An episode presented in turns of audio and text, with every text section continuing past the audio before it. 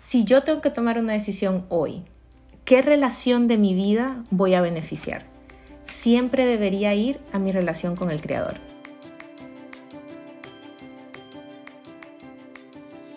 Hola, soy Esteban y esto es Tomémonos un cafecito, el podcast de la maleta liviana. Conversaciones informales de transformaciones espirituales. Si es la primera vez que escuchas un episodio, espero que te guste tanto que te quedes aquí Puedes escucharlo en Apple Podcast, Spotify, Google Podcast, en nuestro canal de YouTube y en siete plataformas más. Búscalo siempre como Tomémonos un cafecito. Si ya eres parte de esta comunidad, gracias. Siempre mil gracias. Hola Lu, querida, ¿cómo estás? Muy bien, ¿y tú? Bien, tiempo sin verte. Te veo mucho por ahí por redes, pero igual, tiempo sin verte. ¿Cómo has estado? Muy bien, muy bien. Ahorita tomándome un cafecito, literal. Qué rico que hayas aceptado la invitación a venirte a tomar un cafecito conmigo esta mañana, porque estoy muy feliz que estés aquí con, con nosotros. Hace un tiempo pues te conozco, eh, no sé, nos conocimos en el centro de Cábala en algún momento. Sí. Eh, Lu vive también en Miami, o sea, cuando yo vivía en Miami entonces ahí nos, nos conocimos en algún momento. Y siempre me gustó mucho y por lo que me ha parecido como muy chévere seguir ahí detrás de, de tu rastro, es porque me parece que eres una mujer muy arrolladora. Siento que eres una mujer que impregna y transmite mucha alegría. Y pues yo dije, tengo que traer a Lu a un episodio con nosotros para que nos impregne esa alegría tan linda que tiene. Qué lindo. Gracias. Bueno, es la primera vez que, que, que escucho arrolladora como, como, un, como un compliment. ¿Cómo se dice compliment en español? Como un ah, halago, como un halago. halago. Eh, y, Me, y me gusta mucho, me encantó ese halago, si supieras, porque eh, gracias por esas palabras y no es algo que, que quizás muchas veces uno lo tome como como bueno, ¿no? El decirte, el que alguien te diga eres arrolladora, pero si te dicen eres arrolladora con luz, con alegría, con positivismo, es definitivamente bueno. Entonces, ahora me, me, me, me gustó mucho. Muchas gracias. Con mucho gusto porque te lo mereces, pero me gustó esa reflexión que hiciste. ¿Sientes que es como muchas otras palabras y muchos otros temas? ¿Crees que la sociedad ha empezado a tergiversar este tipo de términos? Y entonces nos apenamos muchas veces hmm. por sentir que, que, algo que entre comillas nos merecemos, pues nos lo estén diciendo. Totalmente.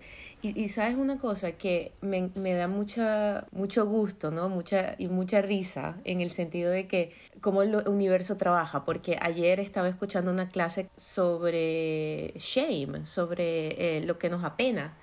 Y una de las cosas que hablábamos era de eso, del uso de las palabras y de, de cómo lo que tú mismo acabas de decir, de cómo a nivel sociedad y a nivel incluso personal, ¿no? Y por, por, por experiencias y por traumas que hemos tenido en el pasado, pues hay ciertas palabras que tienen una connotación súper negativa y que realmente no, porque todo es con los lentes que lo mires, ¿no? Y, y yo creo que como seres humanos nosotros tenemos ese, ese poder, el poder de utilizar las palabras y el poder de darle vida a todo por medio de nuestra palabra, ¿no?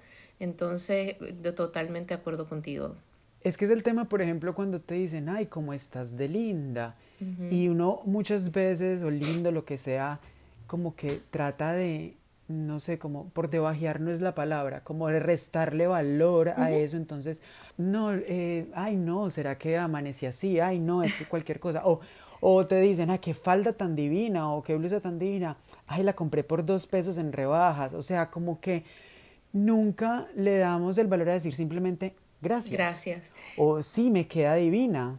Y con, con eso que me dices también, yo te digo, vuelvo y, te agradezco por, por la introducción que hiciste o ese comentario que hiciste, porque aunque se vea así, yo como cualquier otra mujer, o yo diría cualquier otro ser humano, pelea con eso, ¿no? Pelea con el sentido de, con el, con el hecho de sentirme merecedora de las bendiciones que Dios tiene para mí y el decir, y esto es el inicio, Dios quiere más para mí, la, luz quiere todo para nosotros, ¿sabes? O sea, no es como, no, no es ni siquiera el, el, la punta del iceberg lo que estoy viendo y yo lo tengo que, a medida que voy creciendo, irlo concientizando para poder recibir más.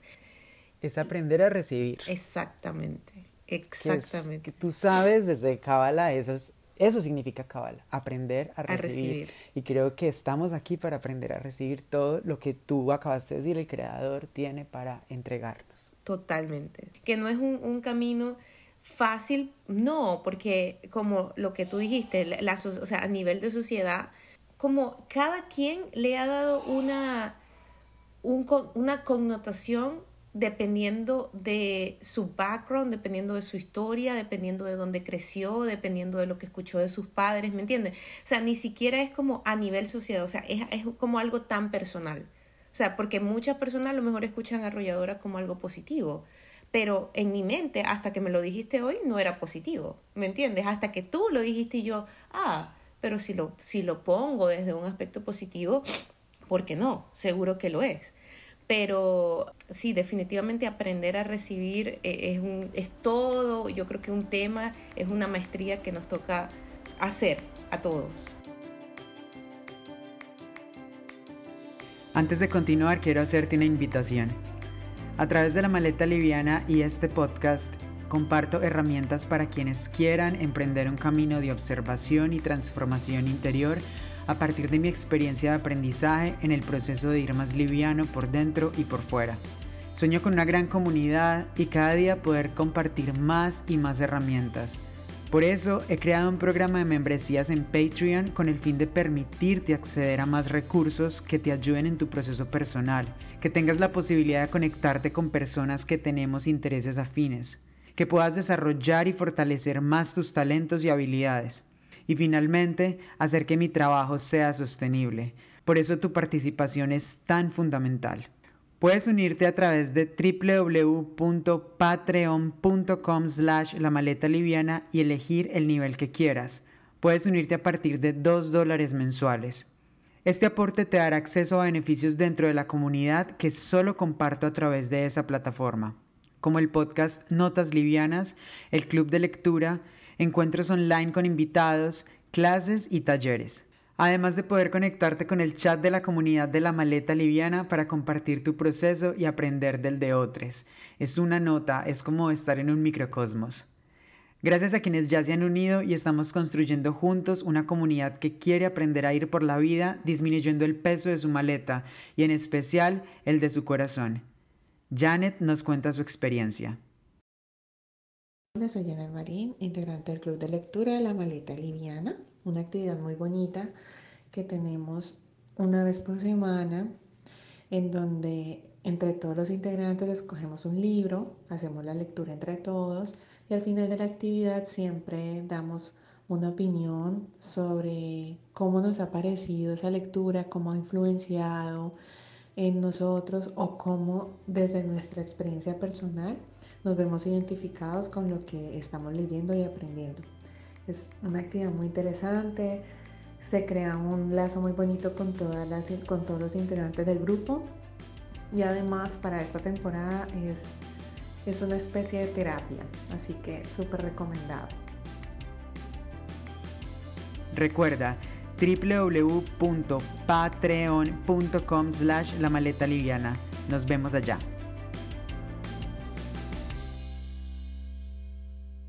Lu, ¿de dónde vienes tú? Mm. ¿De dónde vengo yo? Me hiciste recordar una canción de Chocó Town, este, que es un grupo del Chocó en Colombia. Esa canción me lleva como a, mi, a mis inicios en, en college, en, la universidad. Y me la sabía, es una canción increíble, la recomiendo. ¿De dónde vengo yo? Se llama. Bueno, ¿de, dónde, vengo, yo? Vengo de Maracaibo, Venezuela, somos vecinos y mm, no, sé hacia dónde, no sé hacia dónde llevar la pregunta, pero vengo de una familia bastante humilde, humilde económicamente. Mi papá y mi mamá no realmente nunca estuvieron o sea, no, no vivieron juntos, ah, yo no recuerdo pues el tenerlos a ellos juntos, entonces ellos tuvieron su relación, yo nací, pero mi papá tenía luego ya su vida y yo seguía viviendo con mi mamá y con mis abuelos.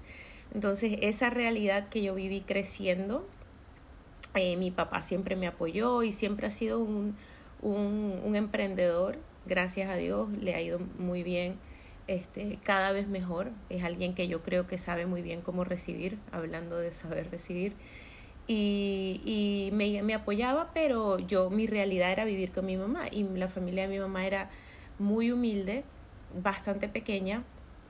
Vivíamos en una casita en Maracaibo, en un, en un barrio, en una zona, digamos, tú sabes que no sé si así era en Colombia, pero en Venezuela los barrios son como los lugares un poco más humildes y luego estaría una urbanización, que sería donde está la clase media. ¿Así es en Colombia también? No, en Colombia todo se llama barrios, pero en Colombia existe una cosa que, pues, que no sé si es positiva o negativa, porque, pues, a mí me parece como mal, y cuando, sobre todo cuando lo contaba en España, en el momento que viví en España, les parecía fatal, pero obviamente, pues, no se puede comparar este tipo de, de países pero nosotros tenemos es un tema de estratificación. Entonces está desde el estrato 0 hasta el estrato ah, 6. Sí, sí. No, eso en, Venezuela no, no ocurría, pero sí ocurría. O sea, cuando yo crecí en Venezuela había una clase baja, media, media baja, media alta, alta y los millonarios, ¿no? O sea, habían, habían como... Sí, exacto, hiper alta, ¿no? Pero yo diría que yo crecí como media baja, porque yo siempre digo, yo creo que mis amistades eran media alta porque existía un carro en su casa. Eso yo siempre lo pongo como ejemplo.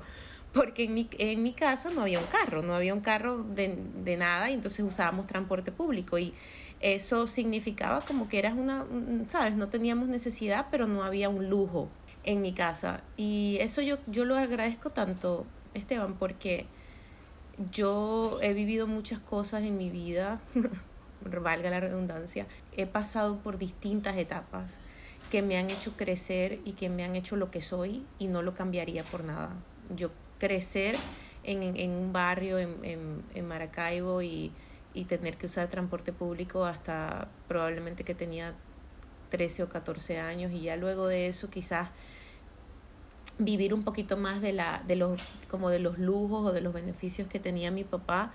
Pero antes de eso no, antes de eso yo era una persona, ¿sabes? con bastante limitación económica, pero muy feliz y muy amada por mi familia. Y eso luego ya cuando yo empecé quizás a viajar y a ver otras cosas en el mundo y empecé a trabajar más con mi papá y con mi familia y empecé a generar ingresos por mi cuenta, yo empecé muy jovencita a, a ser emprendedora, cambiaron muchas cosas, o sea, en mi realidad, pero ya mi experiencia y todo lo que había como hecho, los ladrillos de, de luz como edificio, traían como mucho jugo, mucha carne, ¿me entiendes? Porque, porque tuve que pasar por, por muchas cosas. Entonces, es la primera vez que me preguntan, ¿de dónde vienes tú? Entonces espero que esto sea una buena, una buena respuesta, no es solamente de esa ciudad, sino también de esa familia y de esa experiencia de, de sí, de, de luchar, ¿sabes? De, de saber lo que es luchar, digo yo. Maravilloso, porque es interesante y es necesario conocer eso. Por eso es que tomémonos un cafecito, vamos y hurgamos profundo. ¿En qué momento te, te moviste a Estados Unidos? Tenía 19 años, iba a cumplir 20 años. Me acababa de graduar de la universidad. Fui a la universidad para estudiar marketing y negocios y al mismo tiempo también estudiaba drama. Siempre he estado como involucrada con, con cosas del arte y creo que siempre voy a estar porque me apasiona muchísimo. Entonces, siempre he hecho muchas cosas. No sé si es bueno o malo, pero es como algo a lo que mi, mi sistema está muy acostumbrado y sabes que cuando en Kabbalah nos enseñan que el tiempo es tan relativo, ¿no? que el tiempo es lo que tú quieras hacer con el tiempo. Y yo recuerdo que desde muy pequeña mi familia me ayudó mucho, mi mamá y mis abuelos con quienes vivía, a como tener esa perspectiva de que el tiempo es relativo y es lo que yo quiera hacer con él. Y yo hacía, no sé, cuatro clases en la tarde y en la mañana iba al colegio, era la número uno del colegio en notas porque todas las tareas las hacía. Y ahora yo miro hacia atrás y yo digo, wow, yo no sé cómo hacía, pero hacía todo eso. Y luego ya cuando entré a la universidad, tenía 16 años, me gradué súper jovencita del, del high school, entré a la universidad y empecé a trabajar en la oficina, entonces, con mi familia. Entonces, en el día trabajaba de 9 a 5 Luego me iba a la universidad, estudiaba de noche y ciertos días de la semana estaba haciendo mis clases de drama en el teatro de la universidad. O los sábados también hacía teatro o algún tipo de baile. Este, estuve en varios musicales. Entonces hacía todo eso, me gradué, pero empecé a trabajar y también me, nunca me dejé de preparar en esa parte, en mi vena artística que, que como que me llena tanto. ¡Wow! Cuéntanos qué haces aquí en Estados Unidos. Cuéntanos de Monad, un poquito cómo nació. Bueno, mi, como dije, a los 16 años empecé a trabajar con mi familia porque tenía ganas de hacer cosas y porque, como dije, crecí con, con mi familia eh, bastante como humilde, quizás limitada económicamente y yo siempre soñaba, por ejemplo, cuando yo cumplí 15 años, yo le dije a mi papá, mira, no me regales una fiesta, ni un viaje, ni nada, yo me quiero mudar, porque vivíamos en una zona peligrosa. Entonces, este, nos mudamos cuando tenía 16 años y a partir de ahí, ya yo antes de empezar a trabajar con mi familia, yo vendía, venía a Estados Unidos y yo llevaba ropa para Venezuela, vendíamos ropa, hacíamos como, yo, o sea, yo, yo hacía de todo un poquito porque siempre he sido como que queriéndome superar, ¿no? Y cuando ya entré a la universidad y empecé a trabajar, fue como algo muy natural para mí, porque mis dos hermanos mayores ya trabajaban con la compañía y mi papá pues es como este patriarca de, la familia, le iba muy bien, entonces yo dije, bueno, voy a empezar a trabajar a ver si me gusta, si me identifico. Yo había crecido en el mundo de, de la venta directa del network marketing gracias a él, entonces pues probablemente me guste. Y desde ese entonces yo he estado trabajando con ellos cuando me vine a, Miami. Eh, seguí trabajando con ellos, pero en ese entonces había la crisis en Venezuela estaba como en su auge, ¿no? O sea, no era no es que ahorita esté mejor, para nada, pero en ese momento es cuando todo empezó como a cambiar más drásticamente, digamos. Y em, yo creo que como a los dos años de yo estar acá, tuvimos que tomar la decisión de cerrar en, en, Venezuela, que era nuestro mercado más grande y que era como nuestra, nuestro bebé, nuestra, la gente que, que teníamos en Venezuela nos, nos quería de una manera que no, no, yo creo que no encuentro palabras para explicar y nosotros queremos a esas personas y todavía quizás con muchos de ellos estamos en contacto de una manera muy especial también. Pero cuando eso sucedió, eh, viene como esa, esa, esa frase que puede sonar cliché, pero no es cliché, es la realidad. De la crisis nacen oportunidades si tú las buscas. Y eso fue una crisis que tuvimos que vivir como familia. Yo vine, yo trabajaba, yo seguía actuando a un lado, como te digo, siempre es algo que va a ser parte, parte de mí, parte de lo que Lu es. Eh, y, en, y dentro de mi familia, lo muy lindo que pasa es que somos como individuos súper distintos, ¿no? O sea, mis hermanos, mi papá, yo, y, y, de hecho tengo hermanas menores, somos bastante como únicos, como todos somos, todos somos únicos, pero como que nosotros lo tenemos identificado bastante claro como que cuál es el nicho de cada quien. Y en mi, en mi, en mi parte es como todo lo creativo, el dar, el, el buscar la manera de conectar con la gente, lo emocional, por mi lado artístico. Entonces, en ese entonces, cuando estábamos en esa crisis, eh, dijimos, bueno, hagamos un proyecto aquí en Estados Unidos, que siempre ha sido nuestro sueño hacer algo acá. Y nada, vamos a ver, pues, cómo hacemos. Y empezamos literalmente a investigar, como, ok, vamos a hacer network marketing, vamos a hacer venta directa, porque eso es lo que sabemos hacer mejor. Y vamos, ¿qué vamos a vender? Bueno, no sabemos, vendemos eh, nutricional, vendemos skincare, vendemos algo para el cabello y la verdad ahí sí te digo que todo se fue dando de una manera muy linda, fuimos como encontrando respuestas, Dios nos fue poniendo respuestas en el camino y decir, mira, ah, deberíamos hacer cabello, nadie estaba haciendo cabello en ese momento enfocado en cabello, no era que no tenían cabello en sus líneas, pero enfocado solo en cabello no había ninguna empresa. Entonces nosotros dijimos, bueno, quizás nosotros podemos ser la empresa del cabello, la, la, la, Network Marketing Company, la compañía de venta directa enfocada en el cabello y como sabemos por experiencia es muy bueno tener un enfoque, a la gente le gusta eso, a las personas les gusta eso. Que ellos se sientan que la compañía tiene una especialidad, ¿me entiendes? Que es como que, oh, es que ellos son los expertos en el cabello. Y, y Monat significa moderno y natural, o sea, mo, mo nat, moderno natural. Porque siempre ah, queríamos, ajá, siempre queríamos como combinar esas, esas aspectos del decir, nosotros ya teníamos, nosotros somos los dueños del laboratorio y de la fábrica que hace los productos.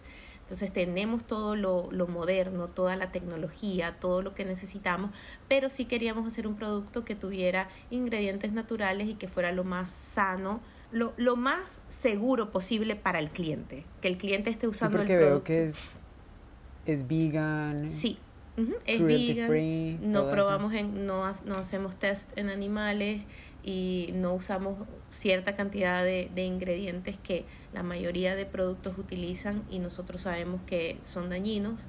Eh, entonces, es, es un producto, la verdad, la verdad, no es porque sea no es por yo ser parte de la familia este, que, que es dueña, sino que de verdad que es un producto muy bueno, de una calidad increíble. Y cuando llegamos a eso dijimos, bueno, listo, ya tenemos el producto, sabemos cómo se quiere llamar, tenemos el plan de negocios, qué va a ser de la compañía incluso más especial. Y ahí es quizás donde, donde entra un poco más mi, mi participación en el decir, bueno, queremos que la compañía esté enfocada en gratitud, y que todos los market partners, todas las personas que entren, todos los distribuidores, escuchen este concepto de el dar, de el, el, el, tener la responsabilidad como ser humano de hacer una diferencia en la vida de otra persona. No como una fundación normal, no es como que, ay, simplemente tengamos una fundación y demos dinero. No, porque eso lo hace todo el mundo y lo hace cualquiera. Nosotros queremos entrenar a nuestra gente que, que nos escucha, ¿sabes? Porque, ¿sabes la, la responsabilidad tan grande de tener una plataforma y de decir, wow, yo estoy montada en un escenario y me están escuchando mil o dos mil o en el caso de, del año pasado en nuestra convención, ocho mil personas me están prestando atención. Qué responsabilidad tan enorme la que yo tengo de dar un mensaje que vaya más allá de mi ego y que vaya más allá de, oh, tengamos todos dinero y comprémonos casas espectaculares. Que ojo que no hay nada malo con eso, porque igual, vuelvo y repito, el creador nos quiere dar todo y más. Ni siquiera nosotros entendemos, tenemos entendimiento de todo lo que nos quiere dar. Pero que vaya más allá de eso, ¿qué, qué otra cosa poderosa se puede decir? Entonces, yo le doy muchas gracias a Dios porque mi familia estuvo muy abierta a ese concepto al principio. Yo estudiaba cabala, yo siempre he estado muy conectada con mi parte espiritual y yo decía, escúchenme, hay que hacer algo en el que nosotros podamos hacer que nuestra gente sea como un agente, un, agente de cambio, un soldado de, de, de, luz, un soldado de bondad, de, ojo, y a lo mejor no vamos a poder alcanzarlos a todos, está bien, pero con el hecho de que hagamos el esfuerzo y les, les intentemos como inculcar ese principio cuando son parte de la empresa, eh, creo que estamos haciendo un trabajo muy bonito. Y entonces eso es parte de lo que, de lo que es Monat en este momento. Es productos de una calidad increíble, un, un negocio muy, muy bueno, eh, una marca muy linda, una familia detrás, pero una cultura de dar y de ser agradecidos. Espectacular, o sea, tú estás a cargo de esa parte que es Monad Gratitude estás tú eh, liderándolo y es muy bonito porque pues porque creo que tiene un valor agregado impresionante como marca y tú lo planteas como oportunidades que se crean para dar. Pero ¿cómo se desmenuza eso? O sea, la comunidad a la que inspiras, ¿a qué la estás inspirando? cada vez que nosotros hacemos algo, eh, pues tenemos, ahora tenemos un plan. Ojo que esto empezó bien pequeñito, ¿no? Empecé yo a voluntariar acá en, en, Miami, a entender cómo funcionaba eh, la filantropía o, o, o, sí, cómo, cómo funcionaba ayudar acá. Porque yo hacía esto en Venezuela y yo sabía cómo funcionaba allá, pero cada sistema es distinto. Entonces, empecé a voluntariar y me di cuenta de que realmente es muy sencillo. El buscar ayudar, el buscar hacer un cambio es sencillo y hay muchísimas oportunidades, pero nosotros las sobrepensamos y sentimos que va a ser súper complicado y que necesitamos cambiar el mundo y que necesito tener 10 mil dólares y que eso no es cierto. Ya, tú y yo sabemos que, que, el cambio comienza con uno, ¿no? Con, contigo. Entonces empecé a voluntariar y de ahí dije, ah, ¿sabes qué? Vamos a, vamos a invitar a que la gente voluntarie en sus comunidades y a buscar la manera de que esto sea como grassroots, que esto sea como desde casa, ¿sabes? Como empezando contigo. Y bueno, creamos como una campaña bastante sencilla de decir, mira, nosotros vamos a hacer este voluntariado aquí en Miami, ¿qué vas a hacer tú en tu comunidad? Y con la fortuna de que ese trabajo en equipo dio frutos, y nuestros distribuidores empezaron a hacerlo. Empezaron a decir, ah, ustedes van a voluntariar en este refugio, nosotros vamos a recolectar dinero. Y otros distribuidores empezaron a decir, oh, ustedes van a hacer esto este mes, nosotros vamos a ayudar a los niños, les vamos a ir a leer. ¿Sabes? O sea, como empezó a hacerse como un efecto dominó en el que la gente empezó a unirse. Y de ahí yo dije, ah, te lo juro que no era algo como fue algo como súper planeado, es algo que, al contrario, a mí me da mucho gusto decir que fue naciendo muy orgánicamente, Que, que, que fue algo que creamos juntos, que a lo mejor yo di un paso, pero yo no fui la que hizo que eso pasara, todo fue el conjunto de todo, del equipo interno, de los distribuidores, y se empezó a hacer un movimiento, un movimiento dentro de la empresa, ¿sabes? Como ya está, existía la estructura de la compañía en la que a lo mejor, digamos, en, tenemos 10.000 personas, por darte un ejemplo, y de esas 10.000, 300 o 500 están realmente involucradas con el hacer una diferencia. Y era lo que yo decía en un principio, es que no importa si nos hacen caso todos o no, porque no todo el mundo tiene el mismo interés, pero mientras tengamos alguien que preste atención, alguien más se va a pegar, ¿sabes? Alguien más se va a unir, alguien más se va a entusiasmar a dar. Y así fue como se creó este movimiento en el que en este momento nosotros tenemos nuestra página de Monad y todo eso, pero también tenemos una de Gratitude en la que estamos enfocados en que esta sea el área de crear eh, awareness en el que el poder informar de cosas importantes, informar de, de, liderazgo positivo, comenzar conversaciones que son importantes en nuestras comunidades, como la igualdad, como la injusticia racial, como el, el, tener y el realmente tomar la responsabilidad de hacer algo en tu comunidad, porque a veces no vale nada que tú digas, ah, bueno, sí, yo simplemente voy a diezmar, si tú no lo estás haciendo con la conciencia correcta, si tú no estás diciendo, voy a dar este dinero en este lugar, ¿por qué? ¿Por qué quiero dar este dinero en este lugar? ¿Por qué estoy haciendo una diferencia aquí? ¿Qué realmente está despertando eso en mí para yo decir voy a apoyar a esta organización. Entonces, esa es nuestra tarea. Nuestra tarea es como eh, despertar esa llama que todos tenemos por dentro de el dar desde, desde un nivel de conciencia distinto al automático, ¿me entiendes? O simplemente voy a dar y voy a ayudar porque quiero ser una buena persona. Y eso no, a ver, dar, esto puede ser un poco así como sonar un poco rudo o odioso, pero dar no te hace buena persona. O sea, el hecho de que tú des dinero o vayas y voluntarios, eso no, no te hace una buena persona. Y esa es como nuestra responsabilidad, nuestra tarea en gratitud es, mira, no es solamente eso, va más allá. Va, va en el hecho de que les decimos, si tú, cuando antes de entrar a Monat, tú no tenías ni los recursos económicos, ni los recursos de, de network, de, de amistades, ¿verdad? Que, que tienes ahora. Entonces, si, si ahora tú estás viviendo una realidad distinta en la que puedes hacer más porque tienes más, te invitamos a que hagas más, ¿sabes? A que no se quede solamente en tu burbuja y en tu mundito, sino que mires alrededor de tu comunidad. Ni siquiera te estoy diciendo vete al otro lado del mundo, no, que hay gente que lo ha hecho. hay personas de Illinois, nuestros market partners de Illinois, que dijeron, oh, quiero hacer una iglesia en Ecuador. Y literalmente se fueron a Ecuador, vieron el terreno y ya construyeron un centro, una iglesia allá. Wow, increíble, increíble. Pero ni siquiera decimos eso, decimos busca en tu comunidad. Y eso yo creo que va lo mismo para las personas que estén escuchando esto. Esteban, mira, en tu comunidad, en, en tu familia, muchas veces en tu grupo de amistades, tú puedes empezar a hacer una diferencia. No se trata de, de el decir, ah, bueno, entonces voy a hacer una diferencia haciendo, dando dinero o no, no, no. Busca realmente, como me dijiste ahorita, busca profundo, ¿no? Como es esta entrevista, busca profundo realmente qué puede hacer una diferencia en la vida de las personas que están cerca de ti o en tu comunidad. Maravilloso, Lu. Felicitaciones. Te voy a hacer una pregunta muy personal y es, ¿cuál es el desafío más difícil que has tenido que atravesar?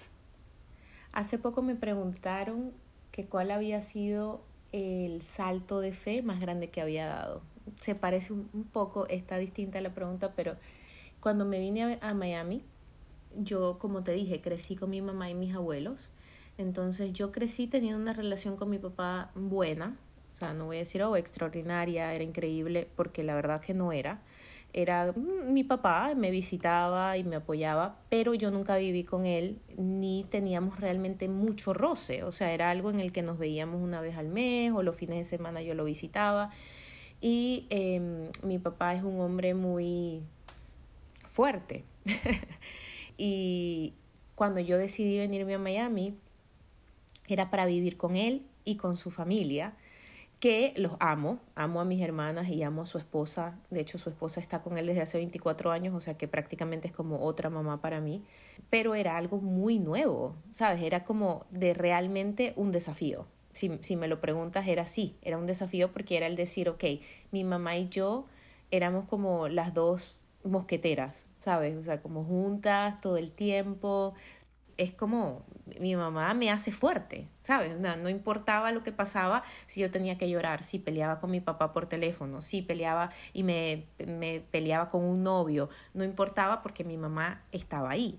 Y cuando yo me vi en la situación forzada, que por eso es que todo es una bendición, porque yo me vine realmente porque en Venezuela no se podía vivir si tenías una buena posición económica, no se podía vivir tranquilo. Entonces yo tenía muchos escoltas conmigo todo el tiempo. Cuando hablo mucho digo cuatro, cinco o seis personas todo el tiempo conmigo, porque eh, nosotros teníamos, como te dije, el negocio que le iba muy bien en Maracaibo, entonces eso llamaba mucho la atención, me podían secuestrar. Entonces yo siempre quería, ver, quería venir a, Estados Unidos, era como una llamada de, de, mi alma, un llamado de mi alma, pero eh, realmente cuando tomé la decisión fue por eso, fue como que no, es que aquí yo no puedo vivir tranquila aunque me quiera quedar. Entonces el venirme a, Miami a empezar una vida, tenía, como te digo, 19 años y a vivir con mi papá por la primera vez, eh, a, una, a, un, a, un, papá que, como te digo, muy bueno, eh, y, y nos, nos, llevábamos bien, pero no teníamos una relación de yo decir, wow, qué emocionada estoy, ¿sabes? Como que, wow, sí, sí finalmente, no, porque no, no había quizás una relación cercana, simplemente era mi papá. Entonces, eso fue un desafío bastante grande el tener que decir, wow, no tengo a mi mami. Y ojo, hay, hay peores cosas en el mundo, no me estoy victimizando, ¿no? pero como en ese momento, y si me siento, sabes, perdida, que seguramente me voy a sentir, no la puedo llamar y llorar con ella todos los días porque la voy prácticamente a mortificar, ¿sabes? Y ella en Venezuela. Y fue una experiencia increíble porque mi primer año lloré, Dios mío, yo creo que me deshidraté. Lloré, me sentía perdida, no sabía qué quería hacer. Bueno, estoy en la compañía y amo la compañía porque amo trabajar con mi familia, gracias a Dios, desde siempre. Eh, tengo como una, obviamente, es que es como un bebé familiar, ¿sabes? Todo lo que hacemos. Entonces, pero también amo la actuación y entonces mi papá tenía como un conflicto con eso en ese momento también como te digo, nos estábamos empezando a conocer, no nos entendíamos y entonces yo no podía llamar, no era que no podía, pero no quería llamar a mi mamá para mortificarla. Yo me quería ir de la casa, pero no podía, porque primero no, no podía económicamente y segundo que tú sabes que los latinos es una cosa así de que 21 ¡Ah! años y te vas de la casa, ¿cómo es posible? No, no tienes novio, no estás casada, eso es el drama y la novela.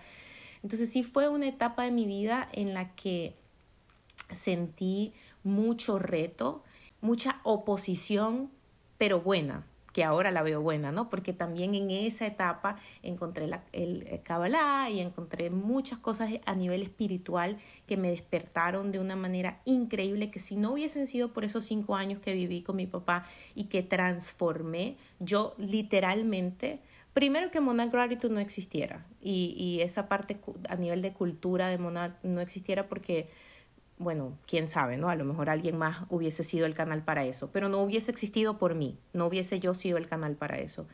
Principalmente no, no estaría y yo no fuera la persona que soy en este momento, para nada, porque esos cinco años de, de lucha, de, de entender a mi papá, de intentar entender todo lo que estaba pasando a mi alrededor, de descubrirme, de leer libros, de entender, de, de, de viajar en mi mente, ¿ok? Ni siquiera viajar físicamente, sino viajar en mi mente y descubrir cosas eh, no hubiesen pasado. Cuando cumplí cinco años con mi papá, de vivir con mi papá, tenía casi 25, dije, papi, me voy a ir a vivir sola. Y bueno, la novela, ¿me entiendes? El drama, Dios mío, ¿cómo es posible? ¿Cómo que te hemos hecho acá?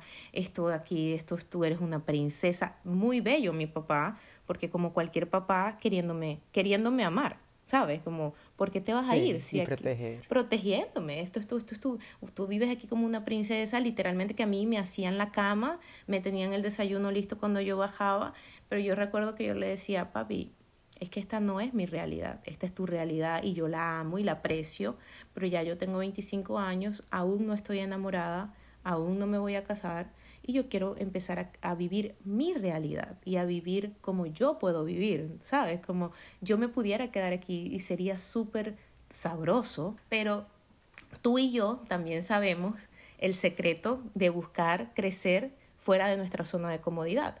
Y llegó un momento en el que yo dije, ya, esta no es mi realidad, yo tengo que tomar un leap of faith, un salto de fe, y quizás ese desafío del que tú me estás hablando por segunda vez, la primera fue venirme con él y ya la segunda fue vivir sola y decir, no, me, voy a arriesgar. Y vuelvo y digo, quizás como no es una tragedia, no es algo, no es algo súper complejo, mucha gente lo vive, quizás el 90% de la gente, pero tú sabes que por familia y por historia cada cosa cambia y como que el, la magnitud del reto cambia, ¿no? Y para mí era un reto muy grande. Yo soy una persona súper familiar, este, a mí, no me, a mí tampoco me da pena decir esto, yo soy Pisces, mi ascendente es cáncer, entonces imagínate eso, soy demasiado familiar, agua. agua. emoción, eh, sabes, como todo me desgarra, soy actriz, imagínate, agregado a todo eso, entonces mi, mi, parte artística. Entonces, para mí era como tomar esa decisión y irme y realmente decir, me voy y me voy a ir a vivir en un cuartito, porque no podía en un principio pagarme un, un apartamento, me voy a ir a vivir en un cuartito, fue súper complejo, pero igual, vuelvo y digo, yo estoy tan agradecida con eso, no te puedo explicar. O sea, hice eso y, y el primer año de eso, de vivir sola, fue mega complejo, todo o toda otra historia. Pero creo que esos han sido como los desafíos. Cada vez que, cada cierto tiempo me toca decir, ok, ahora al vacío de nuevo, ¿sabes? Como que no estoy segura de lo que va a pasar, pero toca. Yo digo, oye, busca la manera de que cada cierto tiempo tengas una incomodidad. O sea, no puede ser que en tu vida todo esté tranquilo y que todo esté, ay, sí, es que ahorita todo está sabroso. Ey, que si a ti te gusta vivir así, perfecto. No te estoy diciendo como que, wow, estás mal. Pero si tú eres alguien que quiere crecer, que quiere trascender, que tiene, siente la responsabilidad internamente de que quiero transformar. Yo quiero irme de este mundo y sentir que transformé y que mi alma cambió y que, porque sí, va a cambiar tu realidad, porque cambia tu alma y tu realidad cambia, hasta tu cuerpo va a cambiar. Si tú eres una de esas personas que tiene las ganas de decir, yo voy a venir, yo vine a este mundo y voy a irme diferente, transformado en mi mejor versión, Si tú quieres eso, busca salirte de tu zona de comodidad cada cierto tiempo. Muchas gracias. Basado en ese orden de ideas, ¿cuál es la enseñanza más grande que te ha dado la vida hasta este momento?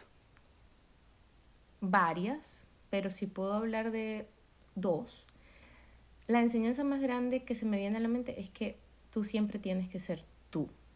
Yo creo que es mi opinión, ¿ah? Como que mi realidad y la manera en como yo veo la vida, más que estar claro de lo que uno quiere, uno tiene que estar claro de lo que uno es. Para, para mi historia de vida ha sido más importante estar claro con quién yo soy y con cuáles son mis no negociables, cuáles son las cosas que hacen que luz sea luz y que mi, mi luz y mi, mi, mi brillo exista. Entonces, yo creo que la enseñanza más grande ha sido que cada vez que yo me he enfrentado a un reto, siempre he estado muy clara de quién yo soy y de cuáles son las cosas que yo no voy a negociar, cuáles son los principios, los valores, mis creencias que están ahí. Porque una cosa es ser terco y decir, bueno, no, es que yo soy así y así voy a morir. No, es que bueno, es que yo soy escorpio y entonces soy rencoroso y siempre voy a ser rencoroso. Eso es distinto. Yo no estoy hablando de eso y no estoy hablando de que uno no puede cambiar perspectiva. Ojo, hace dos minutos dije, uno viene a este mundo a transformarse, ¿right? No estoy hablando de eso, estoy hablando más profundo. Esta conversación es pura profundidad. Estoy hablando más profundo. De verdad, ¿qué me hace a mí lo que yo soy? Por ejemplo, la verdad, la honestidad, el hecho de decir, no, yo, yo voy a defender mi verdad, que en este momento es esta. Yo me quiero ir de mi casa, no por, no por nada malo, es simplemente que esa es mi verdad en este momento. No estoy hiriendo a nadie, no estoy haciendo nada malo y mi verdad la voy a defender. Ah, mi papá, no estoy de acuerdo, mi mamá, no estoy de acuerdo, o cualquier persona no estoy de acuerdo. Yo los estoy escuchando y los estoy entendiendo, pero necesito que entiendan ustedes que estoy siendo fiel a quien yo soy, a lo que, yo quiero. Exactamente. Porque oportunidades siempre van a salir, siempre vas a tener un reto, siempre va a haber una decisión que tomar todo el tiempo. Pero si tú estás claro con quién tú eres y cuáles son tus valores y cuáles son tus no negociables, las decisiones, aunque sean difíciles, va a ser un poco más sencillo para ti tomarlas. Entonces, eso para mí es como la enseñanza más importante. Mira, si tú sabes quién eres tú, si tú sabes lo que tú quieres, si tú sabes lo que a ti te hace tú, eso ni siquiera sé si tiene sentido en español, pero lo que a ti te hace quien tú eres.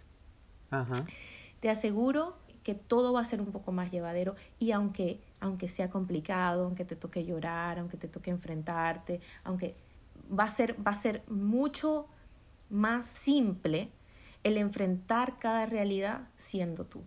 Yo siempre digo, si yo estoy en mi espejo de mi, de mi baño antes de dormirme y yo me puedo sentir bien conmigo y me voy a mi cama y me siento bien conmigo, porque yo sé que lo que estoy decidiendo y lo que estoy diciendo se alinea con lo que yo soy en ese momento, entonces es como que sí estoy ganando. Bueno, muy inspirador. Te voy a poner un, un ejemplo y vamos a hacer algo aquí hipotético. Si vamos a ir a una de las convenciones y nos vamos a sentar en la silla a ver a una tal Lu Urdaneta parada en el escenario, ¿qué sería lo que más te impactaría de ella? Mm. Su confianza como su seguridad.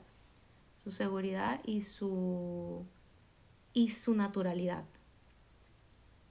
Porque a veces cuando me observo, que intento hacerlo, yo sé que eso es muy complicado porque el ego nos, nos mantiene en un estado de, de no poder ver realmente todo lo que, lo que deberíamos ver cuando me observo a veces digo que no sé, no sé por qué, no, no sé cómo, no sé si fue la actuación, no sé si, no sé si es ese compromiso que yo tengo conmigo misma de ser yo, no sé realmente cuál es la fórmula, pero yo me siento muy, muy orgullosa de poder sentirme muy yo en el escenario. Eh, no estoy como en un personaje, no, no, no creo que Lu eh, esté actuando, aunque sea actriz, ¿sabes? Como cuando vas y ves a Lu en el escenario, creo que ella es una mujer transparente, que si se equivoca en el escenario va a decir, ay, me equivoqué, ¿qué fue? Perdón, ¿dónde está? ¿Sabes? ¿Dónde estoy? O, o, si le toca llorar en el escenario, llora en el escenario porque así lo siente, o si le toca hablar de algo muy complicado, eh, lo habla, no le da miedo, ¿no? esa confianza, vuelvo y digo, como esa seguridad y esa transparencia, transparencia creo que sería lo que viera, lo que viera yo si yo me tuviera que sentar a ver y diría, wow, en, en colombiano diría qué berraca esta, esta mujer, ¿sabes? Como que, que, dura el hecho de, de, que, sí, de que está siendo ella. Y, y, eso es, en el mundo es complicado, complicado ser uno. Pero es la única forma en la que vas a conectar con la gente, realmente. O sea, si tú logras poder estar en un escenario o que alguien te escuche y sepan, esta persona no está, no está ni pretendiendo ni actuando, esta persona está siendo ella y obviamente que cada vez es mejor, ¿no? Si la veo un día y la veo a los seis meses, porque ella está creciendo, voy a decir, wow, Lu está creciendo cada vez, pero siempre es ella, siempre es ella, o sea, siempre es una cosa de transparencia y por eso conecta. Auténtica. ¿Para qué ser líder? Yo digo que el líder, nosotros estamos llamados a liderar. Yo creo que hay un llamado natural del creador de que lideres. ¿Qué vas a liderar? Bueno, eso va a ser tu decisión, va a ser tu historia, va a ser lo que tú quieras escribir, ¿no? Pero eh, el llamado a liderar que nos hace el creador, yo creo que es para poder impactar la vida de otras personas.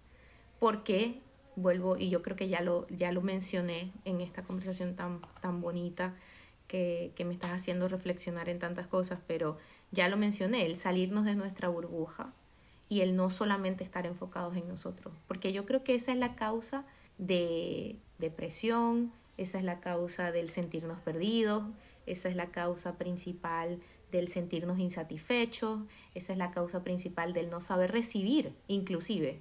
¿Sabes? A veces como que, ay, es que no sé recibir, pero es que estás tan enfocado solamente en tu película y solamente en tu burbuja, que como, que no, no tienes otra perspectiva. Y en la vida es importante tener otras perspectivas. Por eso es importante tener amistades que piensen diferente a ti. Porque si todo el mundo piensa igual a ti, es como, ah, bueno, imagínate, los mismos lentes, 100 personas. No, yo quiero tener gente alrededor, claro, gente alrededor que tenga distintas perspectivas. Ah, que yo soy de este partido político y tú eres de aquel, perfecto. Pero podemos hablar respetuosamente, hablemos. A ver, cuéntame tu perspectiva, hablemos de la mía. Ah, que yo creo en esta religión y tú crees en aquella, pero podemos hablar respetuosamente, conversemos. Mientras podemos hablar respetuosamente, hablemoslo, porque la perspectiva es importante. Entonces, pero a nivel de liderazgo, ¿por qué liderar? Porque de esa manera no solamente vas a, impactar tu vida y tu historia, sino también la de otras personas. Y yo quiero que la gente entienda, quien nos está escuchando, no es el liderazgo, en mi opinión, no es algo con lo que uno nace. A ver, uno nace con ciertos talentos, pero el liderazgo como liderazgo se crea, el líder se crea, el líder que si quiere Sí, sí, 100%. Se desarrolla y tú puedes a lo mejor leer un poco, escuchar algunos podcasts, eh, a lo mejor hacer un curso y de ahí decir, ¿sabes qué? Yo quiero ser un líder. Y a lo mejor no tienes un equipo de trabajo, pero dices, mm, ¿sabes qué? Puedo ser un líder en mi familia. Yo en mi familia yo veo como que no hablamos mucho, no nos comunicamos, no tenemos una buena comunicación. Entonces yo abro un grupo de WhatsApp y digo, hey, ¿qué les parece si nos reunimos una vez a la semana y jugamos juegos de mesa? Para conversar, para conectar un poco más. Eso es liderar, eso es ser un líder. O sea, todos tenemos la oportunidad y estamos en una posición de poder liderar. No solamente se trata, ah, es que ella es líder, o en mi, en mi caso, por ejemplo, ah, sí, es que Lu es líder porque, bueno, su familia, su papá, ella tuvo ese ejemplo y ella ahora tiene un equipo y tiene la empresa. Eso es distinto, o sea, cada quien tiene una realidad en la que hace una película diferente. O sea, esa es mi película, esa es mi realidad en este momento. Y ojo que yo todos los días busco la manera de ser mejor líder, porque la líder que yo fui ayer y los errores que cometí ayer, yo puedo hacerlo mejor hoy y decir, ah, mira, no estoy haciendo esto con mi equipo, no estoy haciendo esto con mi gente. Vuelvo y digo, se trata de buscar la manera de fomentar que haya una transformación, que haya una mejoría en cualquier lugar en el que tú estés. Para mí eso es liderazgo. Para ti, ¿cuál es una característica principal de un líder? O sea, la más relevante. que sea honesto. Que sea honesto. Eso para mí es la característica más relevante. Y cada quien te va a dar una respuesta diferente. Hay quien tienes, te dirán, bueno, es que el líder tiene que ser puntual. Ah, bueno, es que el líder tiene que ser, este, no sé, estudiado. Es que, bueno, yo te voy a dar la mía. Para mí, lo más importante de un líder es que yo pueda ver honestidad o yo como líder pueda dar honestidad. Lo que más admiro yo de mi papá y de su honestidad como líder es yo ver que él tiene a su familia con él. Es yo ver que todos sus hijos lo admiran es yo ver que tiene un matrimonio increíble, es yo ver que ayuda a toda su familia, a toda su familia, gente que está en Venezuela, que apoya a todo el mundo que se le acerca. Si él tiene la posibilidad, él lo apoya. El yo ver que mi papá no le gusta algo, te lo dice. Le gusta algo, te lo dice. Algo le pareció bobo, te lo dice.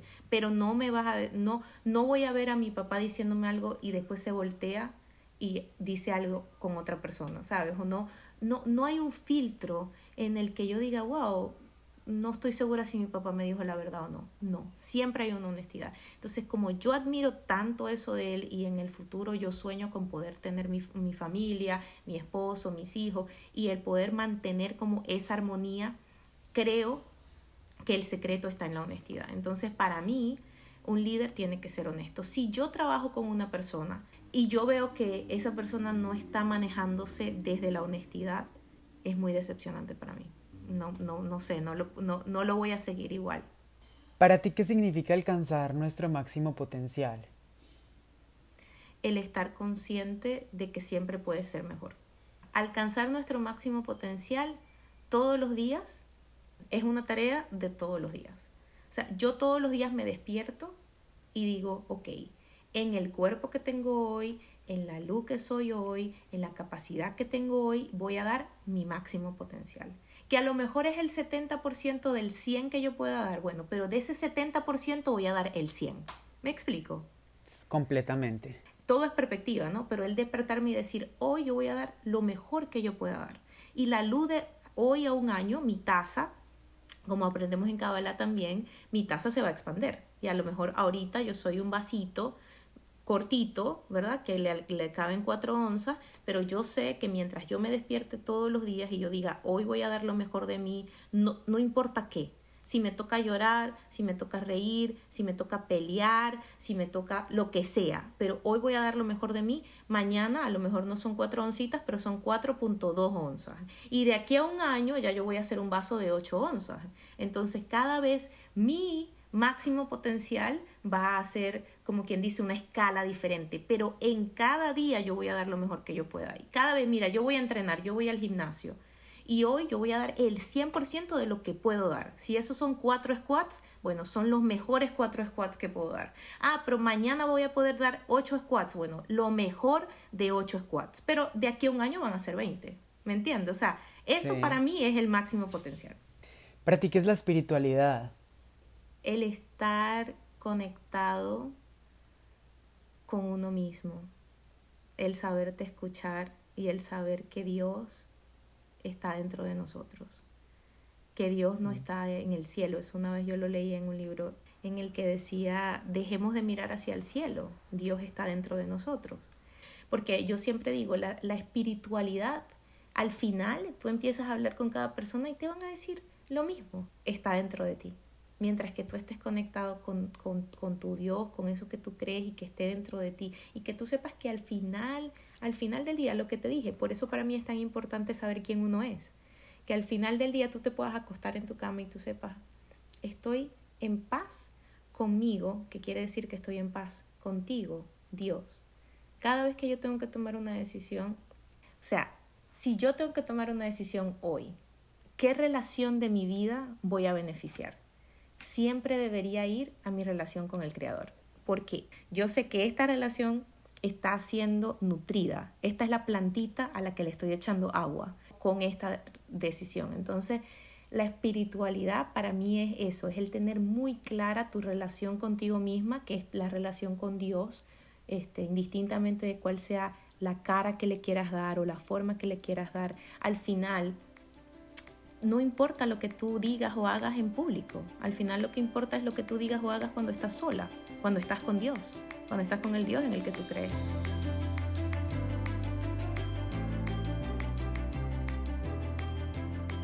Lu, hemos llegado a una sección en Tomémonos un cafecito que se llama El chismógrafo. Entonces hacemos preguntas eh, rápidas de respuestas muy rápidas. ¿Listo? Vale. ¿Viajas liviana? Mm, mediana. Dame tres claves del éxito. Ser honesto, ser tú mismo, trabajar con pasión y fuerza. Dime tu mejor herramienta espiritual el hablar todos los días y todo, a cada momento con Dios, todo el tiempo, el que sea mi mejor amigo. ¿Qué te dices en momentos de bajón? ¿Qué va a pasar? Me digo, Lu, esto va a pasar. Mañana te vas a sentir diferente y si mañana no te sientes diferente, la semana que viene te vas a sentir diferente y vas a conseguir una solución. Así que sigue empujando. ¿Cómo enfrentas tus miedos? Recordándome que ayer tenía un miedo y lo superé, recordándome que hace un año me daba miedo algo, lo hice y no pasó nada, sino que al contrario pasó algo muy bueno, no pasó nada malo, sino algo muy bueno, y que, que los miedos están hechos para eso, para ser superados y que el miedo nunca se va. Siempre me digo, mira, siempre voy a tener miedo, todos los días voy a tener el miedo de algo, todo, todo momento va a haber un miedo, eso no quiere decir que me voy a dejar, me voy a parar por ese miedo, sino yo sé que me acompaña, es mi amigo, pero voy a avanzar. ¿Cuál es el mejor consejo que te han dado? Probablemente el que siempre sea yo misma, el que siempre, siempre, siempre, siempre seas tú, siempre, siempre, siempre busque la manera de serle fiel a lo que tú crees, a lo que tú sientes en el momento que tengas que tomar una decisión y en el día a día que todos los días tú puedas decir, wow, yo estoy siendo yo, qué sabroso, eso es muy rico. Lu, para terminar este capítulo tan maravilloso, te quiero hacer una última pregunta. ¿Qué le dirías a alguien que se quiere arriesgar a emprender o a cumplir sus sueños? Que el tiempo pasa igual. Te atrevas hoy o no, el tiempo va a pasar. Entonces, arriesgate, toma la decisión de empezar porque vamos a poner un ejemplo que tú quieras aprender italiano. Y no quieras porque, bueno, ya tienes 30 años o 35 o 40 o a lo mejor no te da mucho tiempo. Ojo, en 5 años vas a tener, si tienes 30, en 5 años vas a tener 35 igual, hayas aprendido italiano o no. Y a lo mejor en 5 años, si hubieses tomado una vez a la semana con constancia, las clases, en cinco años hablarías, quizás no, no fluido completamente, pero te comunicarías. Lo mismo con un negocio. A lo mejor dices, bueno, Lu, es que ahorita se me hace muy complejo porque también trabajo, porque esto, ojo, quien quiere consigue el tiempo. Si tú tienes las ganas, yo te invito a que tomes este concepto de el tiempo pasa igual. Tenemos que vivir con urgencia. El tiempo está pasando. Ojo, man, ya, ya, todo lo que vivimos hoy, ya, ya viene un mañana, si Dios nos permite seguir aquí en este plano, ¿no? Pero el tiempo va a pasar igual. Tú tomes la decisión o no la tomes, entonces preferiblemente tómala, ajustala a tu circunstancia y a tu realidad y camina hacia adelante, porque el tiempo igualito está, está pasando. Maravilloso, Lu, mil, mil, mil gracias por haberte tomado este cafecito conmigo. Estoy seguro que va a inspirar a muchas personas, me ha inspirado muchísimo a mí, te agradezco muchísimo. Cuéntanos porfa tus redes y dónde te podemos ver para todas las personas que quieran conocer un poco más de ti. Qué lindo, gracias de verdad por esta invitación. Estoy, bueno, me siento feliz, qué sabroso poder hablar este, de esta manera con alguien como tú, qué, qué lindo poder hablar eh, respetuosamente de todo y, y poder ser yo y poder como, como, sí, simplemente como vomitar todo esto que tengo por dentro. De verdad que me has regalado un momento de felicidad tomándome un cafecito. Muchas gracias. Mi redes es arroba Lu Urdaneta en todo, en Facebook, en, en TikTok, en Instagram, eh, arroba Lu Urdaneta. Mil, mil gracias querida, te mando un abrazote y nos vemos pronto. Mm. Espero que nos veamos muy pronto. Espero que sí, te deseo todo lo mejor y, y gracias por, por este momento.